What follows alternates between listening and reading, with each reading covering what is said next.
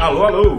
Muito boa noite a você aí do outro lado. Eu sou o repórter Gustavo Ferreira do ValorInvest.com.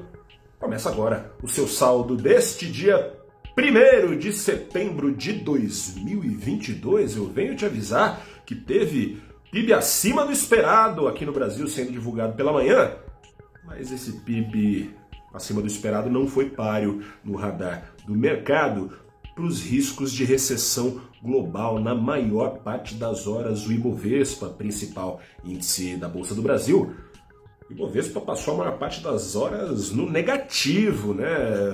Nas horas finais, não. Olha o plot twist aí, o principal índice da Bolsa conseguiu ali, perto das três da tarde, quatro, começar a subir, começar a subir aos poucos até firmar no positivo. E de novo, salvo por quem? Ela mesmo pela Petrobras, uma alta hoje do Ibovespa de 0,81%. Petrobras está sendo um caso à parte, né? Enquanto o petróleo caía, aliás, caía não, mergulhava hoje quase 4% por causa desses tais riscos de recessão global, o papel da estatal subiu quase 2% hoje, depois do novo corte de preços da gasolina. Investidores entendem que o presidente Jair Bolsonaro vai deixar a empresa um pouco mais de lado, né? Será que já não tem dedo dele nessa queda? Mas enfim, os preços do petróleo justificam essa...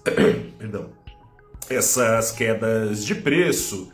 Mas não foi só assim que a Petrobras ajudou o Ibovespa a subir, não. Subiu também a ação da Petrobras, porque boa parte dos dividendos abocanhados por acionistas nessa semana foram reinvestidos por eles nas ações da companhia. Por isso também a ação da companhia andando na contramão dos preços do petróleo. Mas também não foi só isso. Os cortes nos preços da gasolina ajudaram a tirar a pressão da curva de juros, ou seja, da projeção do mercado para o ritmo dos juros aqui no Brasil ao longo do tempo. Assim sendo, foram favorecidas e não por causa do PIB, porque a maior parte do dia elas caíam, depois indicaram para cima ali no final do dia, foram favorecidas ações que dependem de crédito fato, por exemplo, para ajudar é, o consumo e assim as suas receitas a subirem. Crédito mais fato, mais disponível, quanto menos juros o Brasil exigir, né? quanto menos juros a inflação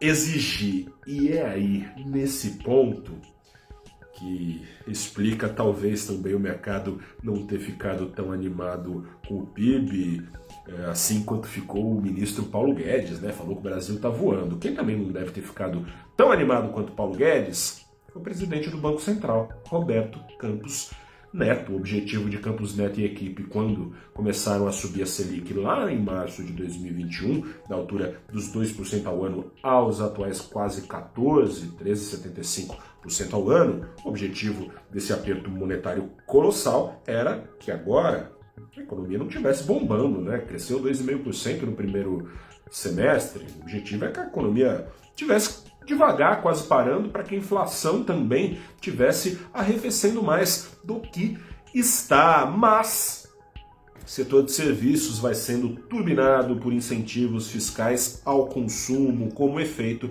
a inflação cai menos do que poderia cair. E ao longo do segundo semestre, o PIB pode continuar surpreendendo, se não mais por causa da liberação de FGTS e adiantamento de 13º para aposentados, graças a cortes de impostos e transferências de renda. Nesse caso, a inflação brasileira continuaria recebendo algum suporte do governo a despeito dos esforços do Banco Central. Né? Abre uma perspectiva no longo prazo para das duas uma, ou o Banco Central segura a Selic parada onde está por mais tempo, evitando cortes, ou a depender do andar da carruagem, de um novo governo, né? que a Selic seja obrigada novamente a subir, né? O problema de incentivo fiscal é que ele chama mais incentivo fiscal, né? Incentivo fiscal é, ao consumo como forma de remediar a perda de poder de compra cria uma situação ali de enxugar gelo, né? Nessas a inflação sobe, não cai, e aí mais incentivo ao. Enfim.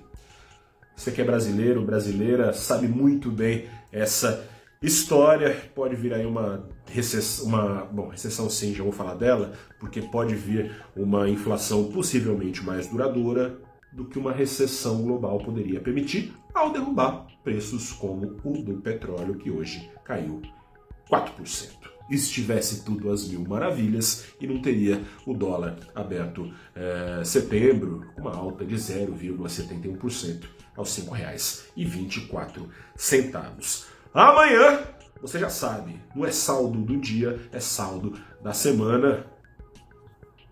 Semaninha de perdas, né? Semaninha complicada, veio um alívio. Tomara que continue esse alívio e que seja sustentável, né? Não tá com cara de que será. Um grande abraço, boa noite, até a próxima e tchau.